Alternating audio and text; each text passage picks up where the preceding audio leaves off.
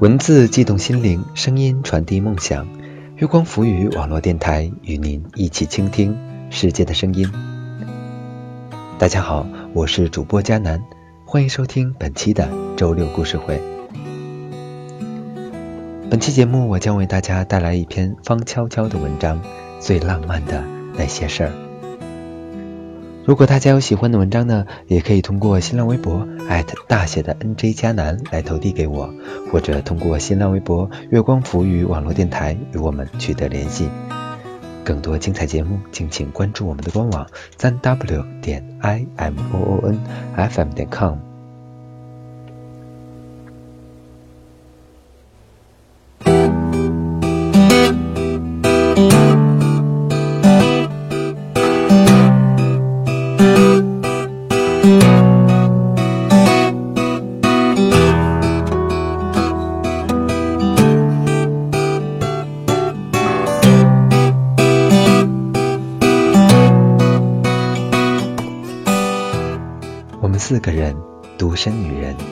突然决定讲讲自己经历的最浪漫的事儿。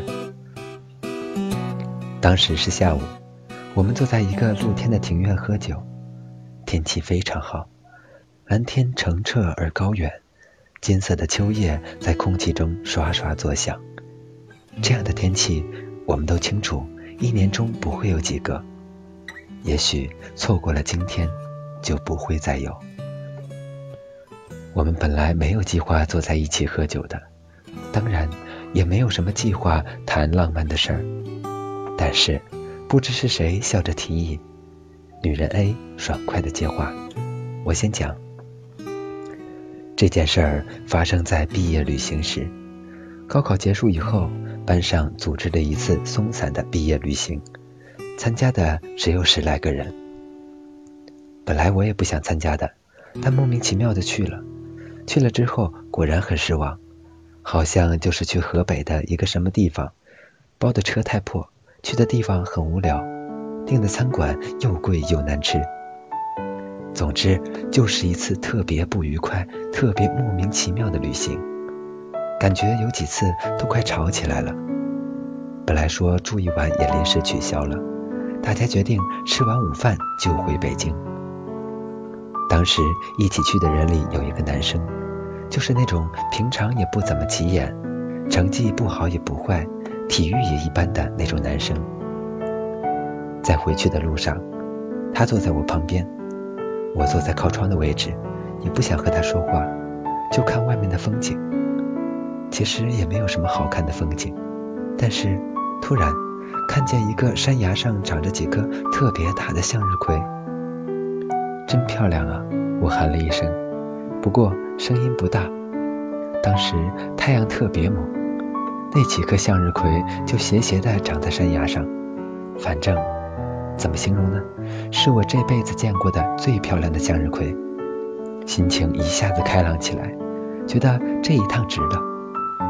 车子继续往回开，因为有几个女孩子说晕车了，所以大家停下来休整。大概过了一个小时吧，再上车的时候。我看见我的位子上就放着一颗向日葵，当时不知道说什么好。你们要知道，那可是长在山上，而且向日葵的茎多粗啊，不知道他是怎么弄下来的。当然他没说，我也没问，但我就是知道是他帮我弄来的。他高考没考好，当年出国了，后来我们再也没见过面。女人 B 最浪漫的事发生在杭州。那时候她说她有抑郁症，对什么都打不起精神。她有一个在外企工作的男朋友，虽然是个做技术性工作的男人，但却一直追求浪漫，比如送给她礼物，比如带她出去玩，比如参加什么戏剧节、音乐节。但是她最后对这一切都没了什么感觉。那我就照你说的做吧，是这种厌烦的心情。有一天，她说，下午四点的时候，男朋友打电话来叫她起床，收拾一下，他们要开车出去玩。她形容自己当时用全部的力量换上了一条裙子。男朋友回来了，她下楼上车。他不说要去哪里，他也不问。当时真的觉得去哪里都无所谓，明白吧？男朋友一言不发的开车，而她就在副驾驶位置上昏昏欲睡，只有在他停下来的时候才醒来。很奇怪，他那一天路上停了好多次，每一次都是停个十几分钟，看看表，又继续往前开。终于，他们开到一个地方，据说这里是范蠡和西施乘浮浮于海的入海口。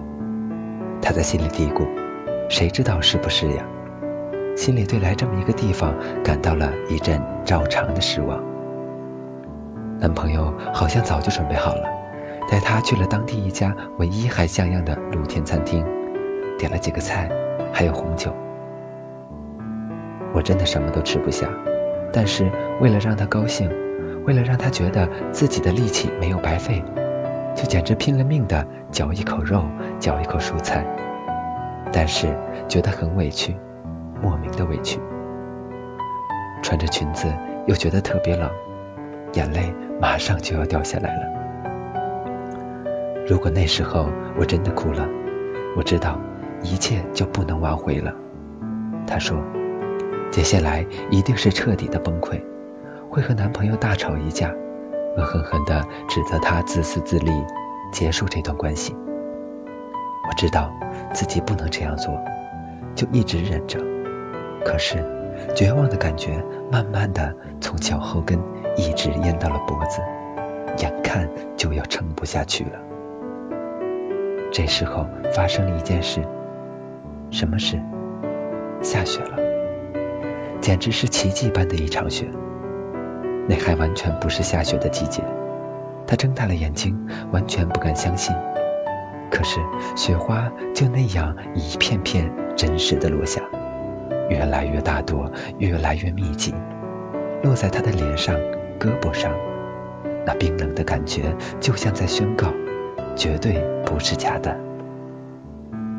男朋友突然长长的舒了口气。天气预报说今天七点左右这个区域会下雪，我又怕错过了，又怕到早了。又怕天气预报不准，这时候她才突然意识到，原来这一路上男朋友有多紧张，而她原本可以不必做这一切的。能请你跳支舞吗？男朋友伸出手，她欣然的接受。他们在雪地里一直跳舞，直到冷的跳不动。虽然手脚都冻僵了。但是心里的东西却在慢慢融化，我就知道一切都会好的，会好起来的。就算现在再糟糕，也会好起来。不管将来发生什么，都会好起来。那一天，我这样想。女人 C 是我们中最有钱的，当然也谈不上有多么有钱，但也有钱到了并不在乎钱的程度。你们知道的吧？我交过一个很穷的男朋友，是真穷，一个月只挣两千块钱的那种穷。我们隐约知道他交过那样一个男朋友，朋友间当然也会猜测他为什么会交那样一个男朋友，但他既不说，我们也没问过什么。我们在一起三年，可以说那三年我过得有点有点反常吧。其实我不喜欢吃烤串，也不爱吃小饭馆。我们家以前就是开饭馆的嘛。但是出去吃饭都是他请客，他也只请得起那种地方。穷归穷，但他是个挺细心的人。举个例子吧，他知道我特别重视各种节日和纪念日，所以每到那种日子，比方说平时点三个菜单，他就会给我多点两个菜。而且总是把菜单给我，让我随便点。这种地方我还请得起你，他总是这么说。后后来，由一些原因，我们决定分手了。分手那天，说好再也不联系了。他忽然说：“我送你个礼物。”你们猜什么礼物？他给了我三万块钱。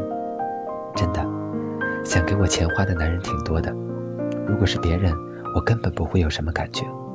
可是他一个月才挣三千块钱呀。他对我说：“你跟我在一起这几年，我没给你买过一双好鞋。”他知道我有很多鞋。他说：“你拿这些钱去买双最贵的鞋吧，穿着它走离开我的路。”女人 C 拿着钱去买了一双菲拉格慕，她没有开车，就穿着那双鞋走回家。这一辈子，她也没有走过那么长的路。然后呢？我，我曾经经历过什么浪漫的事呢？没有啊。想不起来了，我说，不可能，绝对有。如果现在要说的话，我想是电话吧，就是那种二零幺电话，你们用过吗？那时候女生宿舍里都是那种电话，一个宿舍七个人，大家都有男朋友，电话要轮着打。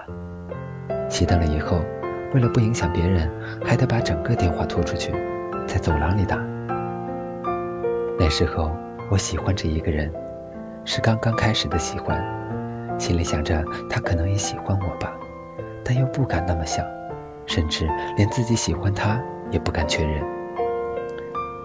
有一天我们打电话，一直打了五六个小时，从晚上十点打到了凌晨四点。然后呢？然后就去睡了，这就睡了，感觉怎么样？你们想什么呢？没睡，所以到底是睡了还是没睡呀？是没睡，有机会睡的，应该也想睡，但是一直到最后都没有睡。留在记忆里的就是那个打得发烫的电话，某一趟不停绕圈但舍不得下的地铁，一场雪，一次争吵，一次和好，再次的争吵和好。以及最终的漫长的分手，那这算什么浪漫的事儿啊？女人 A、B、C 一起表示不满，可是真的很浪漫啊！在我心里，没有比那一通电话更浪漫的电话，没有比那个夜晚更浪漫的夜晚。说了些什么早都忘了，可就是莫名的有那么多话可说，可以一直不停的说下去。希望能永远说下去，直到放下电话，爬到床上，才又开始忐忑。打这么长时间的电话，应该可以证明他是喜欢我的吧？但又好像什么都不能证明，一颗心仍然悬在半空。不知道哪来的那么多欢喜，又有了一丝隐隐的痛楚，就好像已经预见到了将来。可是当时。那颗年轻而未经忧患的心里，并没有丝毫的退缩和犹豫。在那之后，我还谈过好几次恋爱，真心实意的再爱过好几个人。但是说到浪漫的事儿，却唯留下那一通连你喜欢我吗都没敢问的电话。中间的那些岁月，那些人和事儿，都不知道跑到哪里去了。觉得吧，我这日子过得特没意思。你最无情、最冷酷、最无理取闹。让开！你要走我就死给你看。他的幼稚，我的固执，都成为历史。我的城市，平淡日子，他要寻找生活的刺。本期的周六故事会到这里就结束了，我是主播佳楠，感谢大家的收听。更多精彩节目，敬请关注我们的官网三 w 点 i m o o n f m 点 com，或者通过搜索添加公众微信号“城里月光”。我们下期再见吧。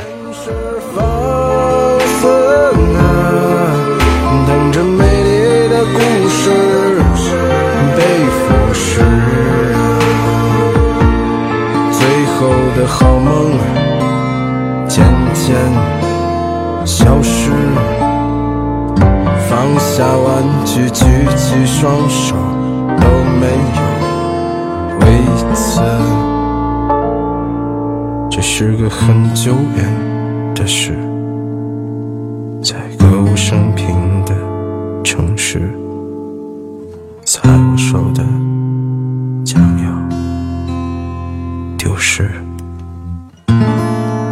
一生中可以喜欢很多人，但心疼的只有一个。